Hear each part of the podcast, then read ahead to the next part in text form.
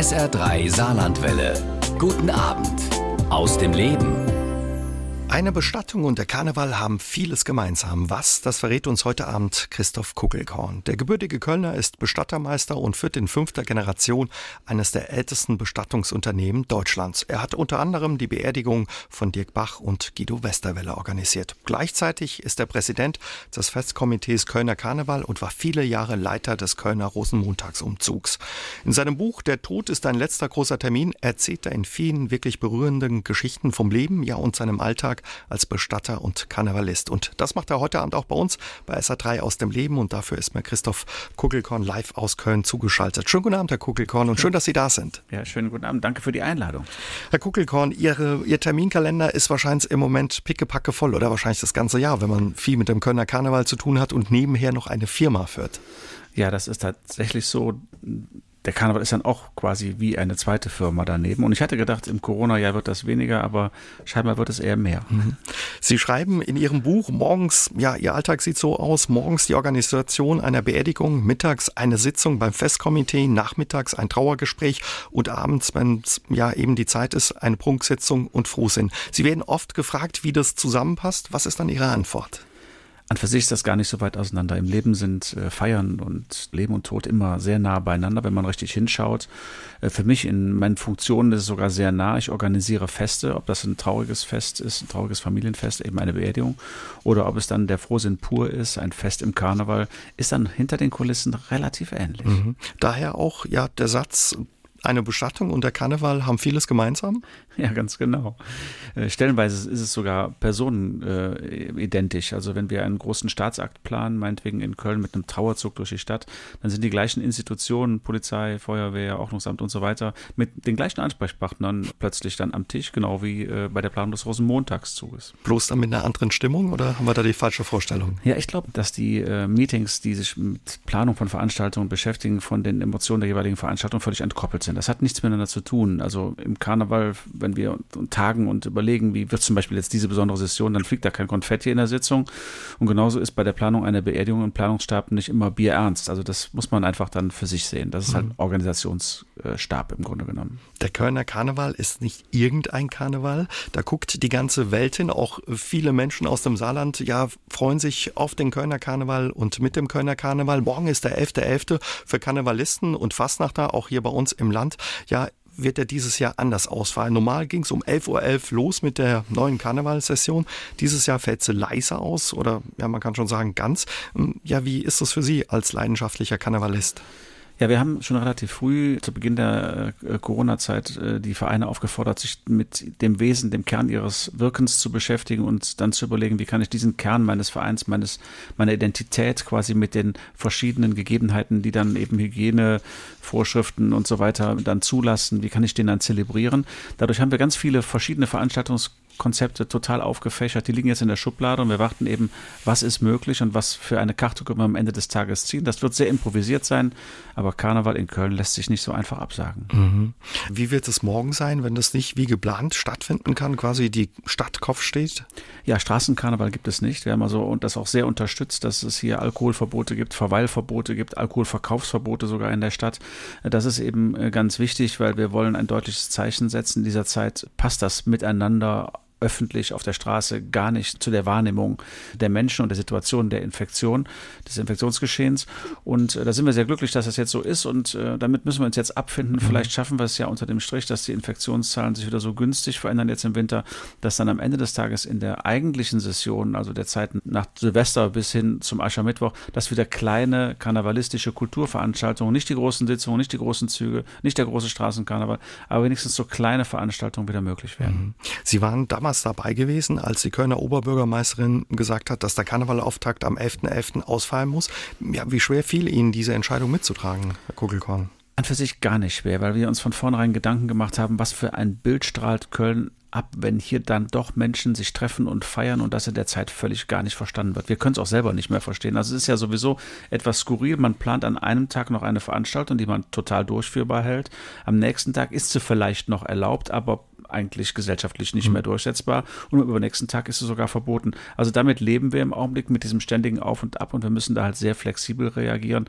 Das führt uns an die Wurzeln des Karnevals ein Stück weit zurück, vielleicht wie in die 50er, 60er Jahre, als der Karneval noch handgemacht war. Mhm. Also ein bisschen ruhiger. Nichtsdestotrotz ist ja Karneval in Köln ja nicht nur Ausdruck von Lebensfreude, sondern auch ein Wirtschaftsfaktor. 600 Millionen Euro wurden allein 218 laut einer Studie umgesetzt. 5000 Jobs, wenn das richtig ist, hängen von der Karnevalsindustrie ab. Also das merkt man schon, wenn der Karneval kleiner ausfällt oder vielleicht sogar komplett ausfallen muss. Absolut. Das ist für die Stadt ein ganz wichtiger Faktor auch im Tourismus.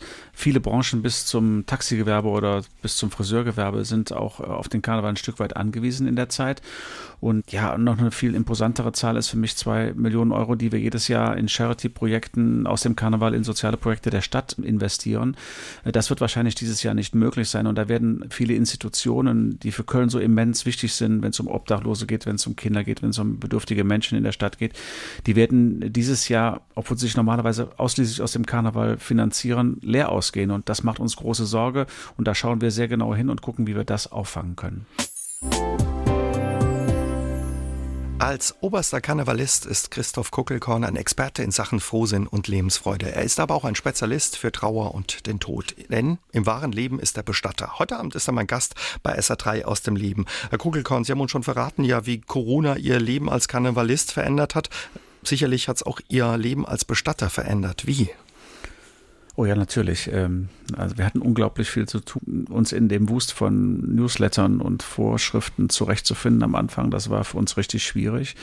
Die Einschränkungen in der ersten Corona-Phase waren für uns ganz massiv hier in Köln. Also wir sind quasi in die in die Sterbehäuser mit vollem Schutzmontur gegangen, also wie Astronauten, wie Aliens. Das war schon sehr skurril, gerade in dem Moment, wo wir so menschlich und so nah sein wollen bei den Trauernden.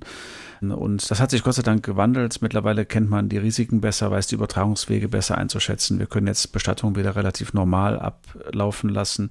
Wir können sogar offene Abschiednahmen wieder durchführen. Also alles hat sich da normalisiert. Die Bestattungen auf den Friedhöfen sind auch so, dass die Menschen wieder in die Trauerhallen dürfen. Zwar nicht so viele wie vorher, ein bisschen eingeschränkter, aber vor der Trauerhalle äh, mitgenommen über Musik mhm. und Rede, können dann aber auch unbegrenzt viele Menschen teilnehmen. Also da sind wir wieder sehr auf dem normalen Level, Gott sei Dank. Was hat es für die Trauernden bedeutet? Ja, dass so wenige Menschen zum Beispiel an einer Beerdigung teilnehmen konnten und Abschied nehmen konnten. Ja, stellen Sie sich das einfach vor. Hier die erste Vorschrift in Köln war, äh, dass nur Verwandte ersten Grades an einer Bestattung teilnehmen können. Da muss man jetzt wissen, dass die Ehefrau nicht ersten Grades, äh, Grades ist. Also das bedeutet, streng genommen hätte die Ehefrau beim Tod des Ehemannes nicht zur Beerdigung kommen können. Das haben wir natürlich trotzdem irgendwie hingekriegt. Wir haben dann uns geeinigt, dass wir mit zehn bis zwölf Personen dabei sein können, weil der Familiengrad sich schwer überprüfen lässt. Aber das sind schon Einschränkungen, wenn Sie normalerweise 100 Gäste haben. Und gerade in der Zeit ist eine äh, Bestattung auch gewesen von Marie-Louise Nekuta, also kennt man vielleicht aus dem Karneval, die Dame, die die ganzen Motto-Lieder hier in Köln geschrieben hat. Also zu der Beerdigung wären normalerweise tausende Menschen gekommen und die hat jetzt einfach nur mit zwei Personen stattgefunden. Das ist schon sehr traurig und äh, das rührt einen schon sehr an. Also da geht uns auch dann in dem Moment ganz viel Kultur flöten und äh, die Angehörigen leiden natürlich doppelt. Mhm. Ihr Bestattungshaus hat in Köln eine lange Tradition. Ihr Urgroßvater hat das 1864 als Bestattungsunternehmen Pietät Medat Kugelkorn gegründet. Ihre Eltern haben es später übernommen, haben als Selbstständige auch viel gearbeitet in dem Unternehmen. Sie haben als Kind viel Zeit dort verbracht. Was für Erinnerungen haben Sie an Ihre Kindheit ja, zwischen Särgen in einem Bestattungsunternehmen?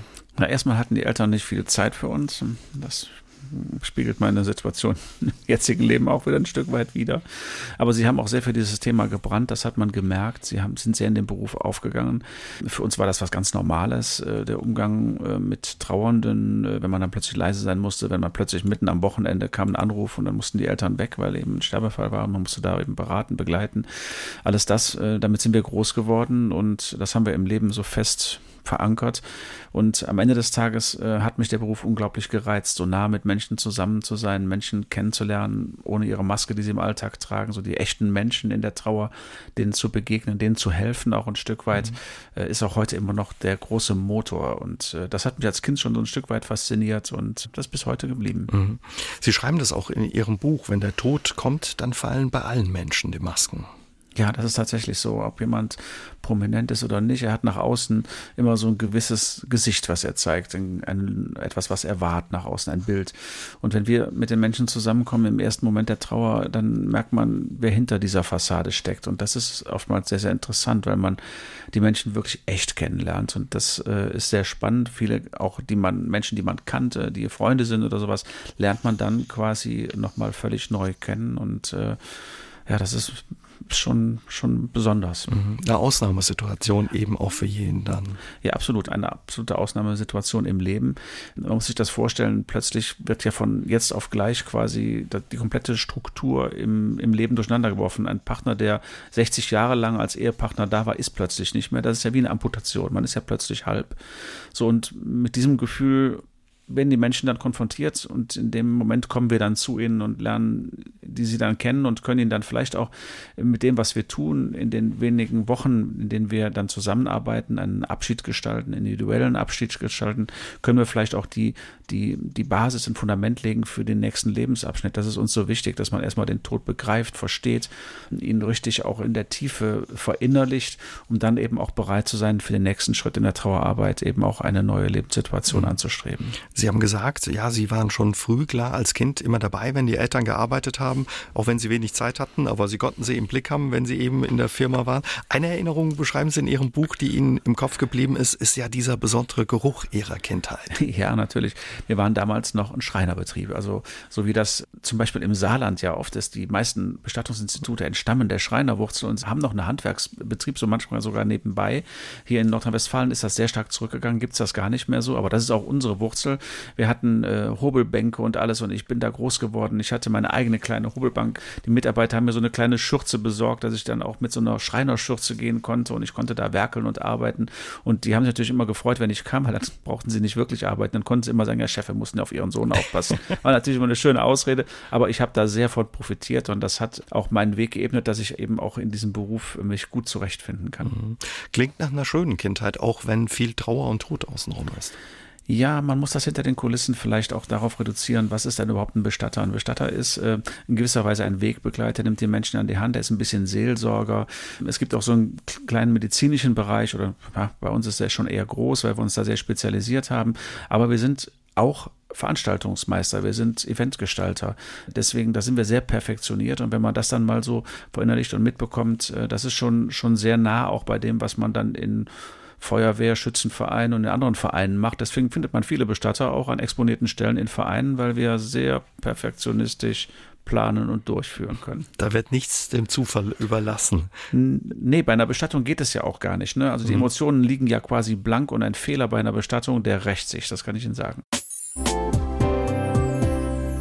Der Tod ist ein letzter großer Termin, heißt das Buch von Christoph Kuckelkorn. Darin erzählt er von seinem Alltag als Bestatter und das macht er heute Abend auch bei uns bei SA3 aus dem Leben. Herr Kuckelkorn, Sie arbeiten seit 1984 als Bestatter. Für Sie ist es mehr als ein Beruf, schreiben Sie in Ihrem Buch. Sie schreiben, es ist Berufung. Hm, was mögen Sie so sehr an Ihrem Beruf, dass Sie jeden Tag gerne ins Geschäft, ins Büro gehen? Ja, es ist die Herausforderung. Kein Tag ist wie der andere. Unser Beruf ist ja nicht planbar. Also am Tag komme ich manchmal ins Büro und denke, jetzt machst du heute mal so einen Buchhaltungstag, arbeitest mal alles auf und dann wird doch wieder alles anders, weil ähm, ja Tod eben nicht planbar ist. Äh, der eignet sich einfach und insofern müssen wir wie die Feuerwehr schnell reagieren und ähm, dann kann es sein, dass man sich abends irgendwo in der Bundesrepublik wiederfindet, wenn man äh, jemanden überführt oder äh, man muss sich ein, um einen Sterbefall kümmern, von dem man morgens noch gar nichts wusste. Also das ist schon sehr speziell und ähm, eine große Herausforderung, auch für ein Familienleben übrigens. Mhm. Gibt es Monate, wo mehr gestorben wird? Es gibt Monate, in denen die öffentliche Wahrnehmung den Toten mehr so in den Fokus rückt, wie zum Beispiel der November. Mhm. Ähm, da gibt es die Gedenktage und automatisch wird es trüber, man wird vielleicht ein bisschen melancholischer und guckt mehr auf die Todesanzeigen in der Zeitung, man reagiert mehr. Das tut man im Frühjahr und im Sommer vielleicht nicht, wenn man am See liegt. Und insofern ähm, ist die Wahrnehmung eine andere. Tatsächlich ist es aber so, es gibt immer einen Monat, wo mehr oder weniger Sterbefälle sich ereignen, aber das ist ein lokales Ereignis. Das ist in Köln wieder anders wie in, in Düsseldorf und das ist vielleicht in Köln Süd anders wie in Köln Mitte. Das ist sehr, sehr, sehr, sehr regional geprägt und hat an für sich gar kein System. An für sich ist das relativ gleichmäßig. Haben Sie jetzt gemerkt, dass es mehr Sterbefälle gab, zum Beispiel auch durch Corona? Ja, in Köln hatten wir bis dato so 166, glaube ich, Sterbefälle aktuell, Stand heute. Ähm, das ist natürlich auf ein ganzes Jahr oder fast ein Dreivierteljahr jetzt äh, bezogen nicht viel. In Köln sterben im Jahr 10.000 Menschen. Also das fällt hier nicht wirklich ins Gewicht. Im Gegenteil, wir haben einen für sich äh, in manchen Monaten einen deutlichen Rückgang der Sterbefallzahlen, weil einfach, einfach die Menschen, die auf der Straße unterwegs sind, sich weniger Verkehrsunfälle ereignen, weil Menschen Operationen, die vielleicht riskant sind, aufschieben, weil sich viele Infektionskrankheiten eben auch durch die Schutzmaßnahmen, die wir jetzt wegen Corona äh, anwenden, sich auch nicht so verbreiten können.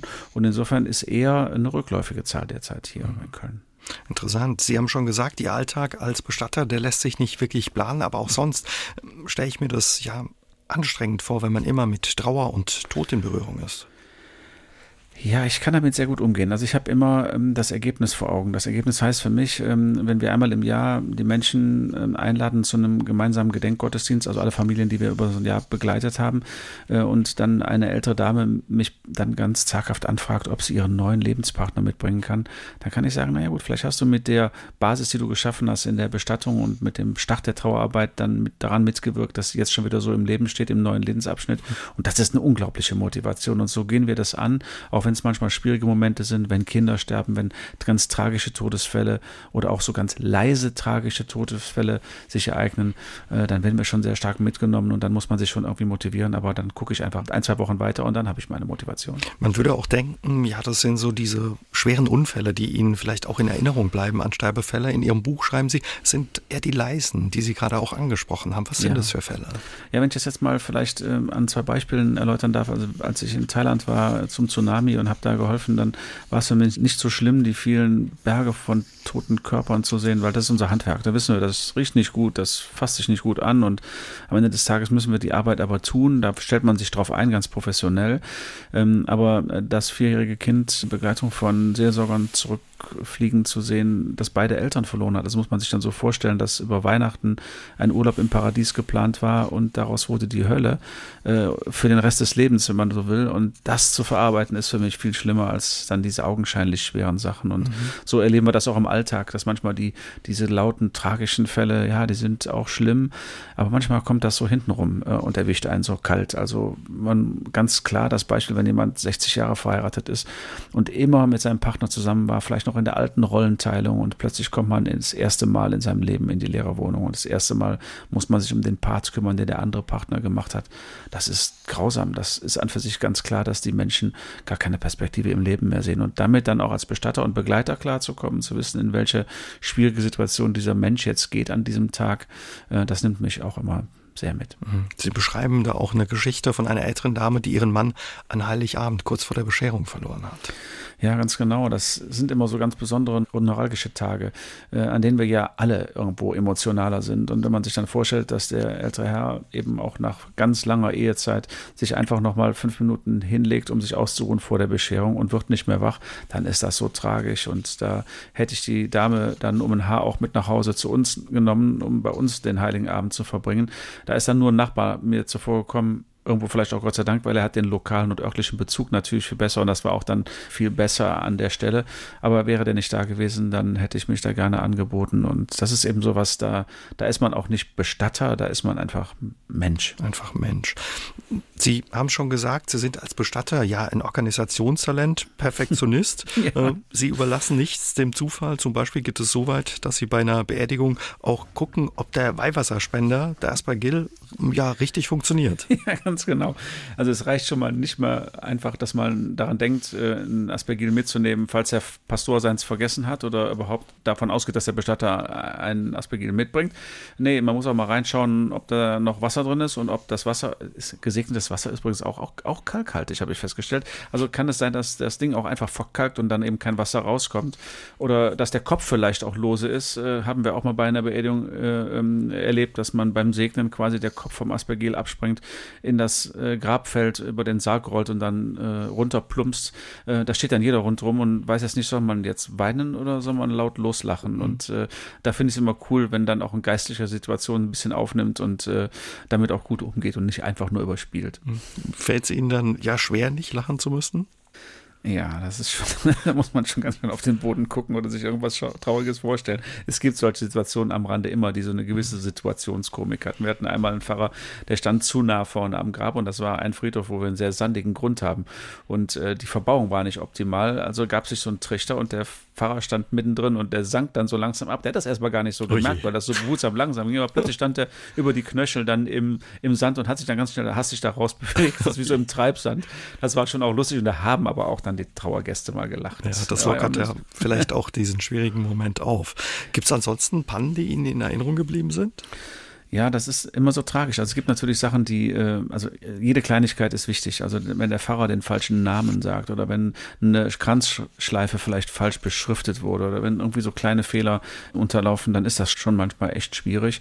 Und äh, ja, da geht immer irgendwie äh, auch schon mal, wir sind ja alle Menschen, auch schon mal was schief. Also ich kann mich an viele Situationen erinnern. Äh, wir hatten mal einen Träger äh, am Friedhof, der hatte ein Gebiss und der hat immer mit dem Gebiss so rumgespielt. Und just beim Senken des Grabes fällt ihm das Gebiss aus dem Mund. Und das muss man sich einfach vorstellen, fällt in das Grab und dieses verdutzte Gesicht von dem Träger, von den Kollegen und von den Angehörigen und dem Pfarrer, das können Sie sich natürlich schon vorstellen. Also das sind vielleicht noch so humorige Sachen, aber es kann auch durchaus schon mal sein, dass, äh, dass eben ein falsches Musikstück gespielt wird, was eben außerordentlich ausgesucht wurde und oder die CD hängen, alles solche Sachen, die eben am Ende des Tages äh, vielleicht bei einer normalen Veranstaltung jetzt gar nicht so ein Fauxpas sind, aber an dem Moment, wenn Angehörige dann äh, tatsächlich so auf Kante sind emotional, da äh, kann das auch schnell aggressiv werden werden, ist ganz klar.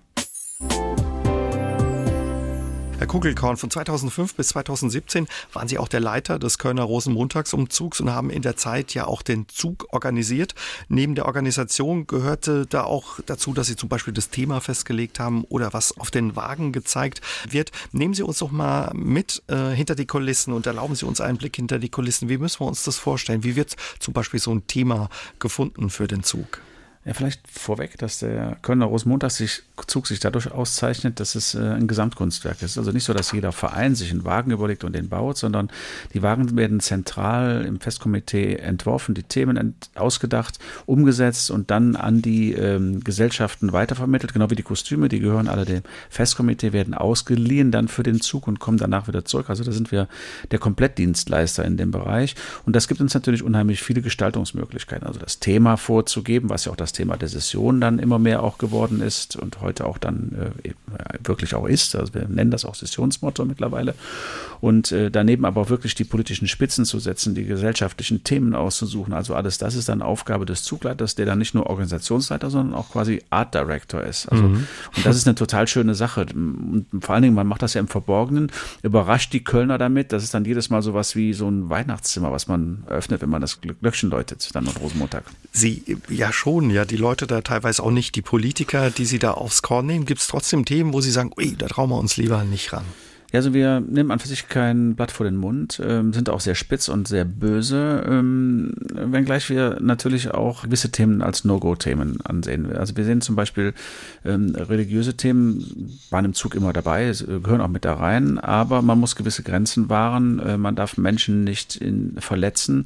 Äh, wir wollen ja keine Auseinandersetzung am Rosenmontag, wir sind ja keine politische Demonstration, sondern wir wollen ja hier ähm, auch immer noch Karneval haben am Ende des Tages. Insofern suchen wir immer so genau den Weg, der da gut funktioniert funktioniert und das ist uns ganz gut geglückt. Also wir hatten schon damals die Lager in Guantanamo oder das Thema Kindersoldaten, also wird auch schwere Themen im Rosenmontagszug, äh, aber wir haben die immer so verpackt, dass sie irgendwie karnevalistisch auch funktionieren und das ist am Ende dann auch der Clou, dass man auch ein schweres und ein böses Thema eben so zeigt, dass es karnevalistisch ist und dass es ohne Text funktioniert. Also Persiflage muss man dann sehen und verstehen und die muss vielleicht einem Kind auch eine Deutung zulassen, auch wenn es die politischen Hintergründe nicht erkennt. Das ist immer so meine Idee gewesen, dass egal welche welche Altersstufe den Wagen sieht, sie was damit anfangen kann. Mhm. Sieben Kilometer lang ist der Kölner Rosenmontagsumzug. Über 10.000 Teilnehmer sind da auf den Beinen.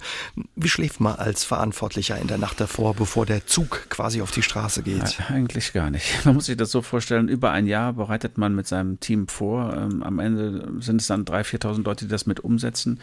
Hinter den Kulissen, wie das bei so Großveranstaltungen ist, haben wir äh, Sturmzüge mitgemacht. Wir haben äh, Bombendrohungen gehabt. Wir haben Terrorwarnungen gehabt. Wir hatten äh, also sehr konkrete Szenarien auch am Rosenmontagszug im Hintergrund. Und das weiß man als Zugleiter, damit lebt man. Ähm, das sagt man auch nicht jedem, aber ähm, damit muss man Ende des Tages umgehen. Und wenn der Zugleiter auf dem Wagen durch den Zug fährt, dann sieht man den freudestrahlend werfen. Ja, das ist aber nur die Fassade. Ähm, man hat den Knopf im Ohr, man ist immer noch in der Leitstelle, man trifft auch die Entscheidungen. Und wenn ein Unfall passiert, wir hatten ja auch tragische Unfälle im Rosenmontagszug, mhm. wenn sowas passiert, dann muss man auch dann die Geschicke von da aus leiten. Das heißt also, wir sind vordergründig präsent, aber wirklich nicht. Und für mich war es jahrelang auch sehr schwierig. Man denkt so, ja, ist jetzt so rum, dann kann man mal endlich feiern, weil den ganzen Karneval über kann man nicht feiern, weil man ihn auch voll organisiert. Aber wir haben immer am nächsten Tag dann das Motto verkündet. Das ist auch Aufgabe des Zugleiters. Da stand ich wieder unter Strom. Also für sich ist das erste Mal feiern möglich gewesen, als ich dann Präsident wurde. Mhm. Ja, kommt das Motto gut an. Sie beschreiben eine äh, schöne Szene in Ihrem Buch auch, ja, quasi, wenn der Zug morgens, wenn ganz Köln noch schläft, auf die Straße geht ja. und Sie ihn dafür einen ja. Moment für sich alleine haben. Genau, das ist so äh, mein Moment gewesen. Das hat das, was mag ich. Also Sie müssen sich das so vorstellen, äh, der Tag für den Rosenmontagszug Leiters beginnt schon um drei Uhr morgens. Also um drei Uhr morgens werden die Wagen schon ausgeschleust, in die richtige Reihenfolge gestellt. Das ist in einem Vorort von Köln und werden dann auf der Perlenschnur quasi in die Innenstadt gefahren und dann in verschiedenen Aufstellbereichen geparkt, damit dann die Gruppen da hinkommen und sich da anreihen und sammeln und dann eben mit dem Zug mitgehen können. Und dieses in, den, in die Stadt reinbringen im Dunkeln mit so Polizeigeleit und vielen Motorrädern mit Blaulicht und so weiter, das ist ja eh für uns Jungs schon ein Riesending. Also das ist ja schon sehr spannend. Und da hatte ich auch mal so ein paar Kinder noch mit, die das mal miterlebt haben, aber dann auch Köln quasi diesen Zug dann zu schenken, ihn in die Stadt zu bringen, aufzustellen, das ist was Großartiges. Da kommt dann plötzlich einer mit einer Brötchentüte um die Ecke und bleibt vor Steiner stehen und plötzlich fährt der Rosenmontagszug an ihm vorbei. Oder man hat dann, wir haben auch so einen Club, an dem wir vorbeigefahren sind jahrelang und dann kam die ganze Clubszene dann da raus und haben dann da quasi ihren privaten Rosenmontagszug gehabt für sich und das war schon sehr spannend und sehr witzig und da haben wir viele Erlebnisse auch am Rand gehabt, die uns auch sehr begeistert haben. Gleichzeitig sind Sie ja, auch wenn Rosenmontagsumzug ist, weiterhin Bestatter. Hofft man da in dieser Doppelfunktion, dass möglichst wenig Menschen an diesem Tag sterben? Oder? Ja, ja, das ist eine gute Frage. Ähm, also erstmal ähm, als Unternehmer hofft man das natürlich äh, generell nicht, wenn man so sagen darf. Mhm. Nein, aber äh, tatsächlich ist es so, dass die meisten Menschen, äh, also man muss sich den Rosenmontag wirklich für Köln als einen absoluten Ausnahmetag vorstellen. Jeder feiert in jedem Viertel für sich. Es ist nicht nur in der Innenstadt, auch in jedem Stadtviertel irgendwas los. Und insofern, selbst wenn ein Sterbefall eintritt, ist die Familie immer erstmal so, dass sie erstmal bei sich bleibt und erstmal hofft, dass der Tag schnell rum ist, um am nächsten Tag alles zu regeln. Also was wir in, im Ausnahmefall machen, dass wir dann jemanden von zu Hause abholen, wenn er da verstorben mhm. ist. Ähm, aber äh, weitere Gespräche finden an dem Tag nicht statt, weil es einfach nicht geht. Es ist, wird, wird überall gefeiert, die Stimmung ist nicht da für sowas. Und ähm, deswegen finden einfach auch an dem Tag äh, grundsätzlich gar keine Beerdigungen statt, wäre in Köln gar nicht möglich. Und dazu kommt dann eben auch, dass die meisten Angehörigen dann mit Beratung und allem, was danach äh, kommt, am Rosenmontag auch gar keinen Sinn haben und das lieber an einem Dienstag dann machen, wenn es wieder leise in der Stadt ist. Herr Kugelkorn, Sie haben als einer von wenigen Bestattern in Deutschland eine Spezialausbildung in Thanatopraxie. Dazu gehört unter anderem ja die optische Wiederherstellung von Unfallopfern oder die Konservierung einer Leiche zur Überführung ins Ausland. Was machen Sie als Thanatopraktiker mit einem Verstorbenen, zum Beispiel nach einem Unfall? Wie müssen wir uns das vorstellen? Ja, wir haben die große Überschrift über unserem Wirken, dass wir den Menschen ihre Würde wieder zurückgeben, die sie vielleicht im Sterben, im Tod verloren haben. Das beim Unfall ganz augenscheinlich, ein Verkehrsunfall mit Verletzungen, vielleicht der Motorradfahrer mit einem amputierten Bein oder äh, auch Schädelverletzungen nach einer Schussverletzung als Beispiel. Ähm, das sind natürlich ähm, Todesfälle, in denen die Familie keine Möglichkeit hatte, sich zu Lebzeiten zu verabschieden, die, wo der Tod eben so plötzlich kommt, ist ähm, eine offene Abschiednahme quasi das Realisieren der Situation, was ganz wichtig ist, weil das kann man intellektuell an für sich gar nicht leisten. Da braucht man, glaube ich, jahrelange Therapie für, um sowas zu machen. Und hier kann eine Abschiednahme natürlich ganz schnell die Realität zu den Menschen bringen, diese Realität des Todes. Aber dafür ist es dann in meiner Meinung nach absolut wichtig, dass der Verstorbene in einem Zustand gezeigt wird, der, sagen wir mal, nicht den Tod leugnet, aber der dann auch den Schrecken des Todes und des Sterbens nimmt und der den Menschen ihre Würde zurückgibt. Also dann eben wieder äh, nach einem Unfall äh, einen Knochenbruch zu schienen, Muskulatur zu vernähen und dann auch vernünftig ankleiden zu können und somit mit einer Familie dann einen Abschied zu ermöglichen, ist was total Wichtiges. Und äh, das machen wir ähm, sehr oft, sehr häufig. Aber das sind auch manchmal ganz kleine Sachen. Also jemand, der im Tod vielleicht ähm, vor dem Tod lange gepflegt wurde im Krankenhaus, ähm, nicht mehr so die Körperpflege nachvollziehen konnte, wie er sie zu Lebzeiten hatte. Also als Beispiel die, die Dame, von der man weiß, sie hat sehr viel Wert auf, auf Äußeres gelegt und die kommt dann eben nach einem Sterbeprozess zu uns und wir sehen, hui, wenn wir jetzt einfach nur das ähm, mitgebrachte Kleid vom 80. Geburtstag ankleiden, dann passt das einfach nicht. Da muss man was mehr machen, da muss man vielleicht den Haaransatz nochmal nachfärben, da muss man vielleicht auch mal auf die Fingernägel acht geben, die vielleicht nachlackieren oder lackieren. Das sind alles so Punkte, ähm, die, glaube ich, wichtig sind, weil wir kreieren in dem Moment beim Abschied einen Moment, mit dem die Angehörigen dann den Rest ihres Lebens leben. Mhm. Und da muss man sehr gewissenhaft vorgehen und äh, wir machen die Erfahrung. Ähm, das Schönste, was am Ende des Tages die Familie sagen kann, ist, dass sie die letzten sechs Wochen Pflege vielleicht äh, vergessen können und mit diesem Moment, den sie jetzt gesehen haben, besser durchs Leben kommen. Oder die Menschen, die zu uns kommen und sagen, ja, der Unfall war schwer, das wussten wir, aber dass wir jetzt den Abschied hatten, das hat uns ganz viel gegeben und jetzt können wir auch eher verstehen, das sind die Momente, die auch dann motivieren, denn es ist jedes Mal auch eine Motivation erforderlich, um diese Arbeit anzugehen. Die ist nicht ganz einfach. Sie haben eine zweijährige Ausbildung dafür hinter sich gebracht oder gemacht, haben nochmal in Fächern wie Biochemie und Anatomie die hm. Schulbank gedrückt, waren extra in den USA und arbeiten heute eben, ja, wenn sie Verstorbenen ihre Würde zurückgeben, teilweise mit Instrumenten wie ein Chirurg auch. Ja, genau. Also da sind wir gar nicht weit voneinander entfernt. Das ist komplett medizinisches Equipment. Unser Behandlungsraum äh, sieht auch aus wie ein OP. Wir müssen natürlich jetzt nicht auf einen Heilungsprozess und auf Sterilität Qualität achten an mit den Instrumenten. Äh, natürlich zum Selbstschutz müssen wir auch viel desinfizieren, das ist klar, aber das ist schon ein bisschen anderes Arbeiten. Aber vom Grundsatz her, vom Instrumentarium und von dem, wie wir auch arbeiten, dann tatsächlich sind wir sehr, sehr ähnlich.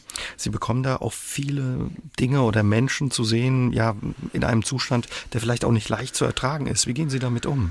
Ja, da hat man sehr schnell einen sehr professionellen Blick drauf. Also man hat natürlich seine, muss ich ganz ehrlich sagen, auch seine eigene Ekelgrenze, die ist einfach da, die kann man auch nicht so einfach verschieben, das kann man ein bisschen abtrainieren, aber auch nicht so wirklich. Da muss man dann stellenweise einfach durch und sich einfach auch da, wie bei den Beerdigungen auch, bei dem muss man sich das Ergebnis vor Augen halten. Also man muss immer daran denken, ja, du weißt, morgen kommt die Familie, da sind zwei kleine Kinder, die wollen sich von ihrem Vater verabschieden und deswegen musst du das jetzt vorbereiten und du musst das so vorbereiten, dass die Kinder da auch gut durchkommen und das ist dann eben auch dann, ja, das, was einen da antreibt und äh, weshalb man dann ja auch erstmal die ersten Schritte begehen kann. Und dann geht das sehr schnell. Ähm, ich glaube, ein Unfallchirurg arbeitet ja auch ähnlich. Das ist auch mitunter schrecklich, was er sieht, aber er muss da auch durch. Und da sind wir uns da auch sehr, sind wir sehr nah an der Medizin auch wieder. Mhm. Ein Erlebnis war für Sie auch sehr prägend, schreiben Sie in Ihrem Buch, Der Tod ist ein letzter großer Termin. Sie waren 2004 nach der ja, äh, Tsunami-Katastrophe in Südostasien im Einsatz mit der Organisation Deathcare, mhm. ähm, weil, haben eben da auch Leichen versorgt und ähm, deutsche Urlauber, die dort umgekommen sind, darauf vorbereitet, wieder zurückgebracht werden zu können nach Deutschland. Welche Erinnerungen haben Sie an diesen Einsatz? Ja, das war schon eine große Herausforderung. Also wir sind äh, ja ein paar Tage später gestartet als die anderen Hilfsteams, weil ähm, ja erstmal die Situation auch vorgeklärt werden musste. Wir wussten also aber auch ganz genau, auf was wir uns einlassen. Also wir sind nicht mit dem Ziel hingefahren, lebend Rettung uns vorzunehmen, sondern uns war ja ganz klar, da erwartet uns der, der blanke Horror. Wir hat, kannten ja auch schon Bilder, wir haben ja auch begutachtet, in welche Situation begeben wir uns da. Über 200.000 Menschen haben ihr Leben damals verloren. Ne? Ganz genau. Und ähm, äh, die Menschen vor Ort haben das getan, was sie beim Todesfall tun. Sie haben tote Körper zu den Tempeln gebracht, wo die Mönche dann für die Bestattung sorgen. Das geht gut, wenn das äh, einmal in der Woche passiert. Das ist aber schlecht, wenn das äh, Tausende Verstorbene pro Tempel sind so lagen die, äh, die Körper einfach der Sonne ausgesetzt, äh, aufgereiht auf den Plätzen. Und da liefen Menschen umher, Kinder umher, äh, Tiere umher, also hier Hühner und alles, was da so lebt. Das war schon auch eine komische Situation, eine völlig andere Kultur. Ähm, aber in dem Moment dann Menschen helfen zu können, das war auch ganz wichtig. Also als Europäer waren wir direkt als Hilfsteam auch erkennbar so und waren oftmals auch ja Ansprechpartner für Menschen, die einfach Menschen gesucht haben. Also das, es liefen ja ganz viele traumatisierte Personen umher, die einfach wild Menschen angesprochen haben und Fotos gezeigt haben, haben sie den gesehen, haben sie den gesehen. Das war schon auch eine, eine sehr schreckliche Situation.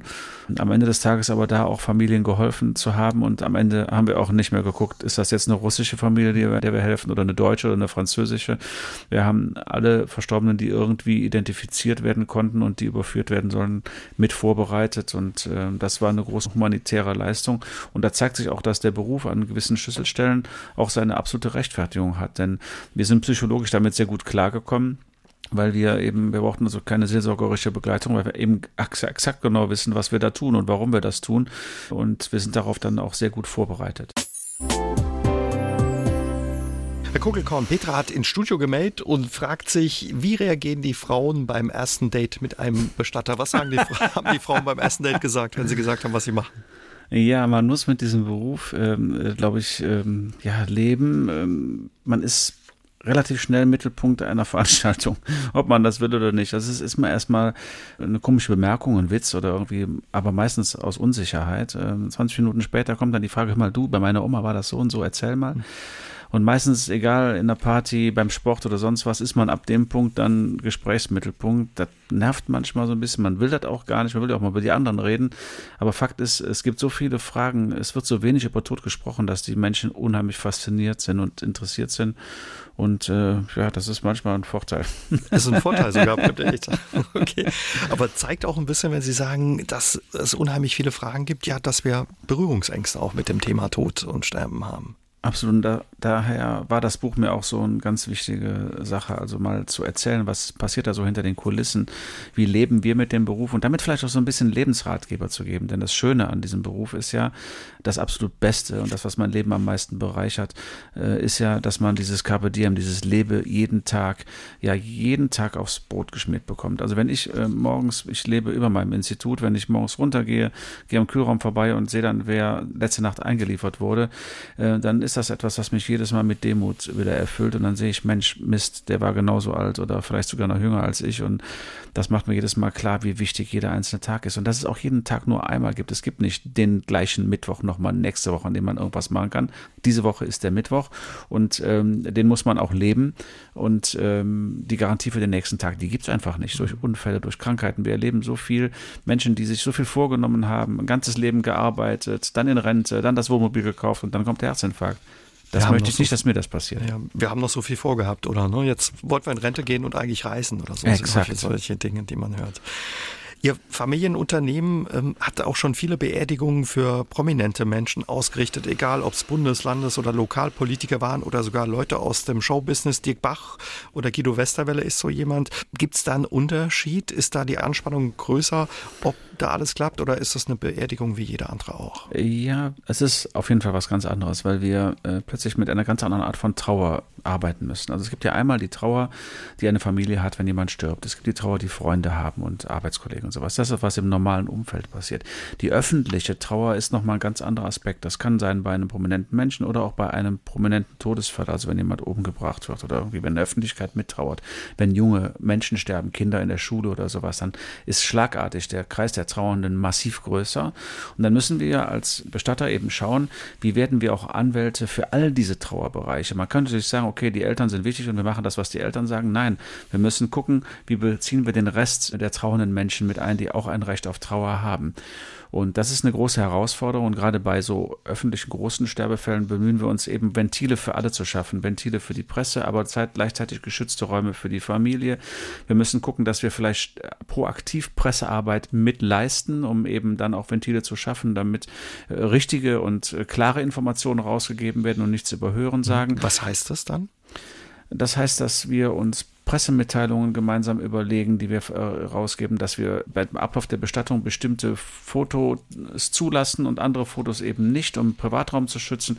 Äh, wir wissen ja auch genau, wenn jemand von einer Zeitung kommt und ein Foto haben will, dann hat er eine gewisse Aufgabe zu erfüllen und will die auch unbedingt erfüllen.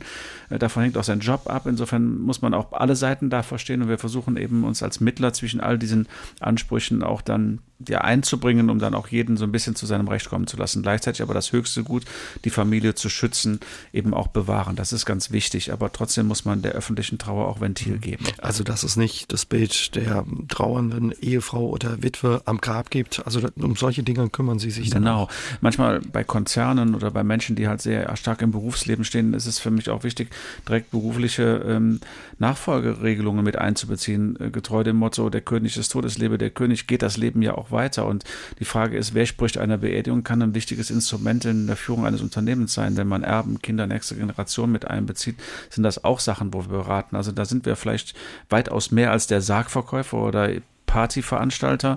Da gucken wir wirklich in die Tiefe und bei so einem ähm, Sterbefall, der etwas mehr erfordert, werden wir viel ganzheitlicher tätig und gucken, was passiert hier rundherum und wie kann der Bestatter hier als Regulativ eingreifen, um alle Prozesse ein wenig positiv auch mit zu begleiten und zu unterstützen. Lassen die Leute das auch zu, wenn sie sagen, oh, wer übernimmt eigentlich als Nachfolger das Unternehmen? Können wir da gleich irgendwie was dazu sagen oder sagen sie, Moment mal, also das ist nicht ihr Job? Nee, das wird schon sehr dankbar angenommen. Also man, man vermutet es nicht im ersten Moment, aber wenn man das anspricht, dann ist man ganz schnell Ratgeber, dann wird aber auch ganz schnell unter Umständen die, was wir gar nicht so unbedingt wollen, aber die Rede desjenigen, der da bei der mhm. Beerdigung spricht, vorgelegt, um mal zu schauen, ist die inhaltlich gut, kann man das so machen, weil keiner ist da Profi, der Bestatter ist der Profi und deswegen werden wir in dem Moment auch dann da gerne mit unserem Rat angenommen und äh, unsere Erfahrung können wir da auch super einbringen, denn ja, eben über die vielen Jahre, die wir in dem Beruf arbeiten und alles das, was ich auch von meinen Eltern so mitbekommen habe, ist natürlich ein großer Erfahrungsschatz und da können wir darauf zurückgreifen und das hilft uns dann an der Stelle auch sehr. Und aus Ihrem großen Erfahrungsschatz überlassen Sie auch nichts im Zufall bei so einer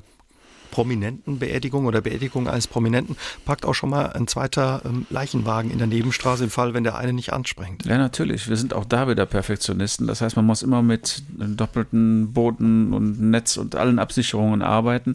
Und das tun wir dann auch so, indem wir dann zwei Trägerteams haben oder zwei äh, Leichenwagen in der Stadt äh, stehen haben, damit man da direkt einspringen kann. So haben wir immer alles doppelt geplant und die Erfahrung zeigt, äh, das zahlt sich aus. Sie wurden persönlich auf schreckliche Weise mit dem Tod konfrontiert. Ihre erste Frau starb durch einen Motorradunfall und plötzlich standen Sie auf der anderen Seite. Sie beschreiben das in Ihrem Buch Der Tod ist ein letzter großer Termin auch sehr berührend. Wie ist das, wenn Bestatter trauern? Ist man da anders, besser vorbereitet, Herr Kugelkorn? Tja, kann man so, glaube ich, gar nicht sagen. Ich, ähm es ist eine komische Mischung. Einerseits weiß man ja genau, was zu tun ist, also organisatorisch und äh, überhaupt äh, Trauerbegleitung, sich um die Kinder kümmern, irgendwie vielleicht Beratungsangebote annehmen und sowas alles. Aber gleichzeitig ist man auch betroffen und genauso hilflos und strukturlos, äh, wie das jeder andere auch ist. Also da kann man sich, glaube ich, nicht vorschützen. Und ich habe fast ein Jahr oder vielleicht sogar über ein Jahr gebraucht, um wieder zu meinem normalen Lebensrhythmus zu finden und auch alles wieder in die Reihe zu kriegen. Also ich hatte echte Probleme, mich wieder um so Banalitäten wie Steuererklärung oder so ganz normale Sachen im Alltag, die man einfach so miterledigt, äh, zu kümmern, weil die für mich überhaupt nicht mehr wichtig waren. Also es verschiebt sich plötzlich alles. Die Kinder sind dann wichtig, sich Zeit miteinander verbringen ist wichtig und alles andere rückt dann in den Hintergrund. Das muss man dann durchleben und am Ende des Tages auch wieder eine neue Struktur aufbauen und finden. Aber das hat mir gezeigt, man kann sich nicht wirklich darauf vorbereiten, man muss es erleben. Und man ist natürlich sehr, ja, man, man, kann so glücklich sein, wenn man Menschen um sich herum hat, die einem dann helfen, mhm. hier und da den eine oder andere Klippe zu umschiffen.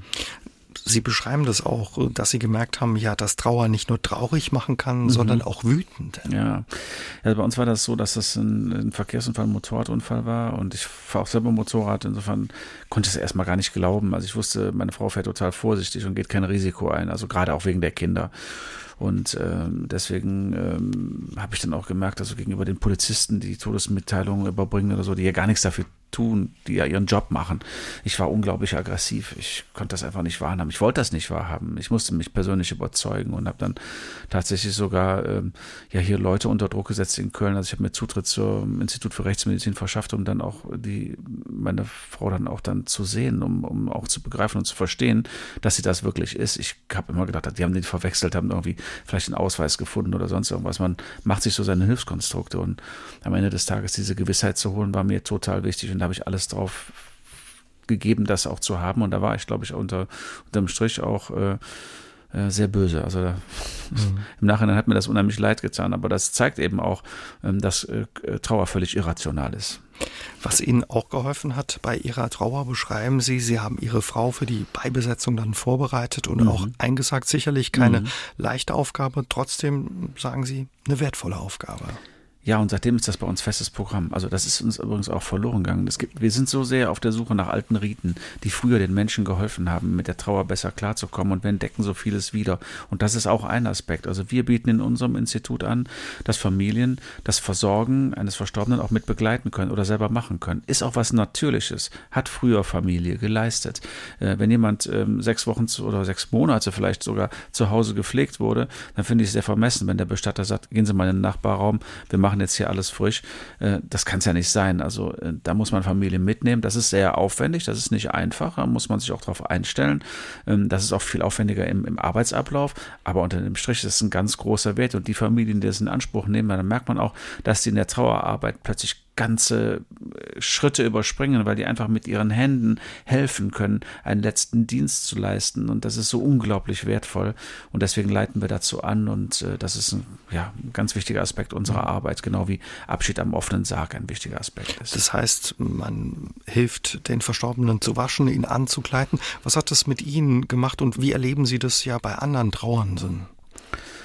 Ja, die haptische Auseinandersetzung mit Tod ist ja nochmal eine ganz andere Erfahrung als die, die man jetzt intellektuell leistet. Also man kann sich verstehen und darüber reden und versucht zu begreifen, aber wirklich anzufassen und zu fühlen, zu merken, ein Körper, den man geliebt hat, den man kennt, der hat plötzlich kein Leben mehr. Es kann auch der Körper der Eltern sein oder, oder der ja, der Kinder eben auch, wenn Kinder sterben.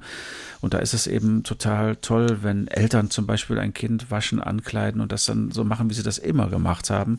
Ähm, das ist was ganz Natürliches und Schönes und ein letzter liebevoller Dienst und das Kind dann gemeinsam in den Sarg zu legen. Das zerreißt zwar das Herz, aber äh, das ist so schön und so natürlich und so friedlich und äh, da muss der Bestatter sich dann vielleicht auch ein Stück weit zurücknehmen und gut anleiten und unterm Strich wird das aber dann was ganz Besonderes, was der Familie sehr, sehr hilft. Mhm. Sie beschreiben da auch eine Geschichte in Ihrem Buch von drei Geschwistern, zwei Brüder und eine Schwester. Die Brüder haben gleich gesagt, um Himmels Willen, ja. die verstorbene Mutter äh, zu versorgen, das ist nichts für uns. Ja. Die Tochter hat es gemacht und ja, hat die Trauerarbeit dann ganz anders ja bewältigt, offenbar. Ja, genau, denn in der Trauerhalle dann, an der Trauerfeier, da waren die, die Herren noch so äh, in ihrer Trauer gefangen, dass sie wie unbeteiligt da auf den Sarg starrend saßen und, äh, und die, die Tochter konnte schon wie so eine Gastgeberin fungieren, hat die Menschen angesprochen, hat sie an den Platz gebracht, hat Gespräche geführt. Das hat man gemerkt, dass sie schon viel weiter war, da einfach viel mehr schon verstanden hat. Und das war wie so ein Feldversuch. Da sieht man das mal so nebeneinander, macht man es oder macht man es nicht, dass man sonst da so nebeneinander nicht hat. Und das hat uns aber bestärkt, auch das den Menschen verstärkt anzubieten und die Möglichkeit äh, eben zu offerieren und dazu einzuladen. Sie sind logischerweise durch Ihre Arbeit häufig bei Beerdigungen dabei und beobachten auch äh, die Menschen, hat man den Eindruck oder nehmen wahr, wie die Menschen mit dem Thema Tod, Abschied äh, umgehen. Und Sie sagen, Sie würden sich eigentlich auch wünschen, ja, dass der Tod wieder mehr zu unserem Leben gehört. Warum und was meinen Sie damit? Ja, ich freue mich zum Beispiel, wenn äh, hier in Köln, also Köln ist ja eine Großstadt, ähm, aber andererseits stellenweise auch ein Sammelsurium aus vielen kleinen Dörfern, wenn man das mal so begreift. Das sind äh, über 90 Fädel, sagen wir hier in Köln dazu, Stadtviertel. Ähm, und jeder hat so eine Kirche und einen eigenen Friedhof. Wir sind da sehr zersiedelt, also jeder Ortsteil hat einen eigenen Friedhof, über 60 Friedhöfe in Köln. Und äh, da freue ich mich, wenn ich in einen Ortsteil komme, wo, ähm, wo dann wirklich von der Kirche zum Friedhof der Trauerzug noch ähm, durch die Geschäftsstraße geht. Ähm, das ist einfach schön, weil den Menschen in dem Moment, die einkaufen gehen, bewusst wird, dass der Tod immer in der Nähe ist. Das macht den Tag einfach wertvoll. Das muss man immer so begreifen. Das ist so, so, so, so wichtig. Äh, viele Probleme, die wir im Alltag vor uns herschieben, in der Familie, im Job und überall, sind nicht wirkliche Probleme, wenn man sich den existenziellen Problemen mal widmet. Und da ist Tod bestimmt eines derer, die ganz wichtig vorne stehen. Es gibt jeden Tag nur einmal, sagt Christoph Kuckelkorn. Er ist Bestatter in der fünften Generation und heute Abend mein Gast bei SA3 aus dem Leben. Herr Kuckelkorn, was für Lehren haben Sie ja aus Ihrem Beruf gezogen für das Leben und was können Sie uns ja als Tipp vielleicht mitgeben? Ja, es ist, glaube ich, ähm, ganz wichtig, jeden Tag so zu nehmen, wie er kommt. Ähm, wenn die gute Flasche Wein im Regal vorne steht, dann ist die auch dran. Die muss man nicht aufheben auf einen besonderen Tag. Äh, wer weiß, ob dieser Tag jemals kommt. Ich habe das zu oft erlebt, dass dann die Flasche Sekt oder Cognac oder was auch immer da eben noch steht. Ähm, deswegen ist sie bei mir auch direkt dran. Äh, das macht mein Leben manchmal so ein bisschen unstet. Ich bin dann auch mal sehr mit unterschiedlichen Prioritäten unterwegs. Das kann sich sehr stark verschieben. Äh, damit muss mein Umfeld dann auch so ein bisschen klarkommen. Aber die haben sich auch ein bisschen darauf eingestellt. Äh, und an der Stelle hier und da mal so ein bisschen Egoismus an den Tag zu legen und zu gucken, was tut mir jetzt heute gut, was ist so, was rundet meinen Tag ab und äh, mein großes Ziel, keinen Tag mit einem Streit ins Bett zu gehen. Äh, das das verfolge ich und äh, damit lebe ich sehr, sehr gut und das macht mein Leben auch sehr reich. Mhm. Also stärker im Hier und Jetzt leben. Absolut, das ist das Einzige, was zählt. Mhm. Wenn man so stark mit dem Tod äh, immer wieder konfrontiert wird in seinem Alltag, macht man sich auch Gedanken darüber, was nach dem Tod kommt? Ja, natürlich. Ich bin Christ und ähm, damit mein Glauben kann ich hier gut auch wiederfinden. Ähm, ich bin nicht mit allem einverstanden, was Kirche so macht, aber wenn wir unseren Glauben ähm, daraufhin äh, vielleicht nur reduzieren, dass es eine Perspektive nach dem gibt, was wir tot nennen, dann ist das schon genug. Das reicht mir an der Stelle schon. Und äh, ich glaube, das ist auch die Ursache von Religion unter uns. Also äh, man hat sich irgendwann Gedanken gemacht, das kann nicht alles gewesen sein. Das ist so groß und äh, da entspringen ganz viel. Und diesen Trost an der Stelle zu haben, neben den Werten, die natürlich auch in, die Religion uns mitgegeben hat, ist das vielleicht auch das Wichtige. Und äh, das Schöne an dem Beruf ist übrigens auch mit ganzen, diesen ganzen Kulturen und Religionen mhm. umzugehen. Also wir haben hier in Köln so viele Religionsgemeinschaften, äh, wie sie, ja, eben nur hier vielleicht zusammenkommen in Deutschland und ähm, all diese Kulturen noch, die dazukommen, das ist ja, das durchmischt sich dann ja auch. Äh, das ist schon unheimlich toll und reichhaltig und dann immer die jeweiligen Bräuche und Riten dann hier so zu übersetzen, dass sie hier durchführbar sind, ist immer sehr anspruchsvoll, sehr reizvoll, macht aber auch unglaublich viel Spaß und man lernt eben auch dann die Welt hier quasi vor der eigenen Haustür kennen. Sie beschreiben auch in Ihrem Buch, Sie erleben auch äh, ja schon mal Geschichten, die einem zum Andersdenken bringen. Was haben Sie da erlebt, gerade wenn es um das Thema Leben nach dem Tod geht oder wie es da eventuell weitergehen könnte? Ja, ich habe kürzlich etwas erlebt, das ähm, hat mich wirklich zum Nachdenken gebracht. Äh, wir hatten ein Ehepaar äh, betreut und der Mann wurde dement und äh, die Ehefrau schon fortgeschrittenen Alters konnte ihn nicht mehr zu Hause halten und hat ihn in eine Einrichtung gegeben. Und soweit war das auch alles gut und die Frau war noch sehr rüstig und hat auch äh, ihren Mann gestanden, hat dann wirklich auch den Mann immer besucht und alles für ihn auch noch auf die Distanz geregelt und plötzlich kriegt diese Dame einen Herzinfarkt und verstirbt. Und äh, fatalerweise verstirbt der Ehemann, ohne zu wissen, dass seine Frau äh, tot war, also weil es wäre auch gar nicht möglich gewesen, ihm zu sagen, verstirbt eine Viertelstunde später. Also keiner konnte es ihm vorher, eben vorher sagen. Und das zeigt, dass da irgendwo ein Band gewesen ist zwischen diesen beiden Menschen, was selbst auf die Distanz äh, so gewirkt hat ähm, und dann diesen gemeinsamen Abschied aus dem Leben dann auch ermöglicht hat. Das war so großartig, da kommt einem ja jetzt schon Gänsehaut. Und das dann auch zu erleben, zeigt, es gibt Sachen, die wir einfach nicht verstehen, auch nicht verstehen müssen, mit denen wir umgehen müssen, wo wir uns wundern und dann auch vielleicht an was Größeres glauben können. Haben Sie Sorge oder vielleicht auch Angst vor dem eigenen Tod, Herr Kucklekorn? Äh, ja, nee, nicht wirklich. Also äh, vor Tod habe ich keine Angst. Ähm, da bin ich sehr entspannt, ähm, weil ich mein Leben lebe. Aber äh, vor Sterben habe ich Angst, weil Sterben ist fies. Also das kann wirklich schmerzhaft sein und langwierig sein und böse sein. Und äh, am Ende des Tages äh, vor dem Moment loszulassen, habe ich irre Angst, weil alles, was man ja an diesem Portal tot zurücklässt, bleibt ja hier. Also die Kinder, äh, alles, was einem lieb und wert war, die Ehefrau, alles das, was einer ausgemacht hat. Und das ist ja wie so, ich vergleiche das immer am Gate am Flughafen, wenn man durch die Sicherheitskontrolle alleine geht und alles bleibt, die einen zum Flughafen gebracht haben, bleiben zurück. Das fällt total schwer und das ist hier nicht mehr wiederkehrbar. Und das ist, glaube ich, dieses finale Loslassen. Ich glaube, davor habe ich ein bisschen Angst. Aber vor dem, was danach kommt, das finde ich, glaube ich, sehr friedlich und da komme ich gut mit zurecht. Vielleicht freue ich mich manchmal sogar auf den Frieden. Ihr wirklich schönes und sehr lesenswertes Buch. Der Tod ist ein letzter ähm, großer Termin. Ähm, wie stellen Sie sich Ihren letzten großen Termin vor? Das ist als Bestatter eine ganz schwierige Frage. Wir haben ja so Berufsmessen, also so Ausstellungen, wo man hingeht, wo die ganze Bestattungsindustrie sich anbietet. Das weiß man mal, der Sarg ist schön, der Sarg ist schön, die Musik hat man gehört bei einer Beerdigung, die gefällt einem. Und jedes Jahr, jeden Tag hat man quasi neue Impressionen, die man dann für die eigene Bestattung auch umsetzen will. Aber Fakt ist, das ist gar nicht meine Aufgabe. Für mich ist wichtig, äh, wo ich bestattet werde. Wir haben ein gemeinsames Familiengrab hier auf dem Melatenfriedhof. Da möchte ich in der Gruft bestattet werden, bei meiner Familie. Aber wie das geschieht, das kann meine Familie entscheiden, weil am Ende des Tages ist die Bestattung nicht wichtig für den, der geht, sondern für die, die zurückbleiben. Die müssen mit dem, was sie da tun und was sie da veranstalten, ihr Bild von dem Verstorbenen umsetzen und müssen mit diesem Bild dann in ihrem Leben weitergehen. Und deswegen finde ich es sehr unpassend, wenn man da Vorschriften macht. Das muss Familie regeln. Ob die mir dann meine Motorradkluft anziehen, ein Karnevalskostüm oder ein Frack oder einfach nur die durchgewetzte Lieblingsjeans. Das ist mir in dem Moment egal. Aber wenn Sie bei der Abschiednahme und beim Vorbereiten der Abschiednahme genau dieses Outfit haben, was was für sie dann auch spricht und was mich darstellt in ihren Augen, dann ist es an der Stelle richtig und dann nehme ich mich dann auch sehr gerne zurück. Sie führen Ihr Bestattungshaus in der fünften Generation. Wären Sie froh, wenn eines Ihrer Kinder ja diese Tradition weiterführen würde? Oder? Ich habe damit nie gerechnet, weil der Beruf sehr speziell ist und meine Kinder haben erstmal ganz andere Wege äh, eingeschlagen. Mein Sohn hat bei einem Automobilkonzern hier in Köln im Marketing gearbeitet. Meine Tochter hat eine Lehre als Goldschmiedin gemacht, aber beide sind in den letzten Jahren wieder zurückgekommen und arbeiten jetzt mit mir gemeinsam im Unternehmen und das ist eine totale Bereicherung. Das macht irre viel Spaß. Herr Kugelkorn, in Ihrem Buch beschreiben Sie auch viele Pannen. Zum Schluss gibt es noch eine Panne, die uns vielleicht auch an diesem, ja, bei diesem Ärztenthema noch schmunzeln lässt. Ja, natürlich, kann ich gerne noch was erzählen. Also wir hatten mal eine Bestattung, das war wirklich sehr, sehr komisch. Also Sie müssen sich vorstellen, die Bestattung läuft schon, der Pastor redet und hält eine Ansprache und alle sind sehr andächtig und lauschen dem Pastor. Plötzlich knallt die Tür auf, fliegt auf, eine Frau rauscht rein, schmeißt sich auf den Sarg mit großem Gezeter, fängt an zu heulen und alle sind total schockiert und denken, oh mein Gott, wer ist das?